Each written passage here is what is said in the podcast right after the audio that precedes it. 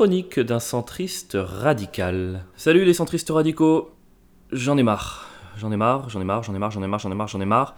En ce moment, tout est lourd, tout est grave, tout est dramatique, je n'en peux plus. J'essaie de me tenir au courant de l'actualité, mais quand je vais sur les sites d'infos, c'est toujours la même chose. 40 000 contaminés, profs décapités, 250 morts, infirmières agressées, reconfinement probable et toujours pas de vaccin Donc cette semaine, je vous propose une petite pause, voilà, une trêve, bon, appelez ça comme vous voulez.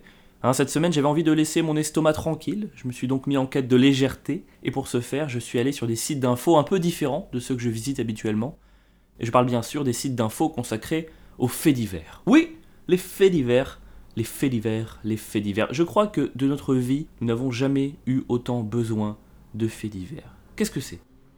Un fait divers, c'est quelque chose de suffisamment grave pour nous inciter à cliquer et de suffisamment improbable pour prendre cette gravité avec une bonne tranche de rire. Je vais vous montrer, surtout ne résistez pas, tout va bien se passer.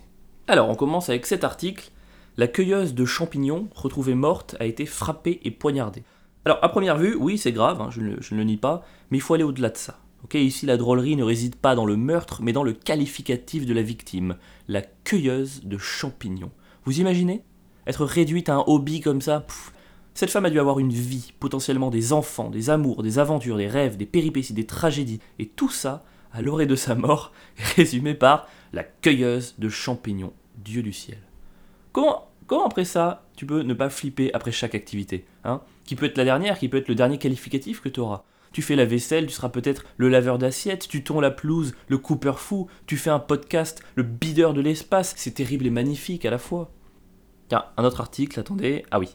Une enseignante de 39 ans envoie des sextos à trois élèves de 13 ans. Alors là, attention Attention, je vois déjà venir toute la conversation, euh, moi qui dis stylé, certains ou certaines d'entre vous qui répondent c'est pas stylé, c'est du viol, moi qui réponds c'est très grave, moi qui marque une petite pause et qui rajoute mais quand même un peu stylé non, les autres qui s'énervent, bref, je veux pas aller au bout de ce débat stérile, hein, étant donné que la réponse réside forcément quelque part entre la gravité extrême et euh, le style, centriste radical un jour, centriste radical toujours, non, en revanche, ici, on peut s'amuser de la coïncidence mathématique. Hein. les sextos n'ont pas été envoyés à un élève de 13 ans, mais à trois élèves de 13 ans. Or, 3 x 9, 3 x 13 pardon, égale 39, soit pile l'âge de la professeure. A votre avis, est-ce que c'est fait exprès? Est-ce que vous pensez qu'elle était amoureuse que de deux enfants à la base, mais qu'elle a dragué un troisième pour soulager ses tocs? Elle s'est dit non, 2 x 13, 26, j'ai 39, il en manque un troisième. Est-ce qu'ils ont une troisième mec dans la bande? Non, c'est pas grave.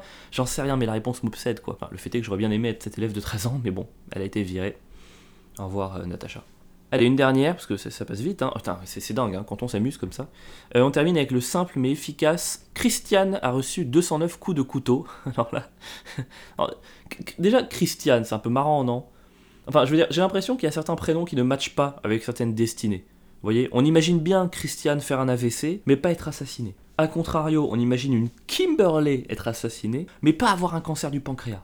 Bernard peut avoir un cancer du pancréas, mais difficilement faire un AVC. Vous voyez, tout se recoupe, c'est presque du Hitchcock. Puis surtout 209 coups de couteau, quoi.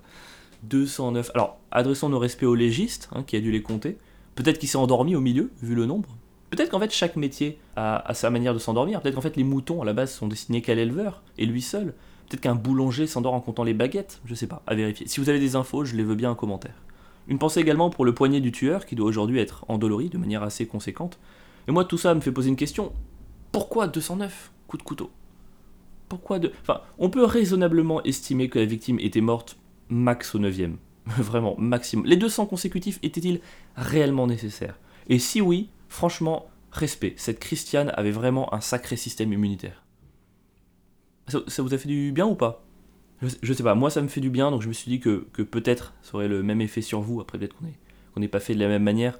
Pardonnez-moi si c'était maladroit, hein, essayé juste de voilà, vous redonner un peu le, un peu le sourire. Le centriste radical euh, a cette obsession de, la satisfaction mesurée. Vous voyez, entre, entre le drame des grosses news et le néant des insignifiantes, j'ai visé au milieu, une nouvelle fois. Voilà. J'espère avoir eu raison, l'avenir nous le dira.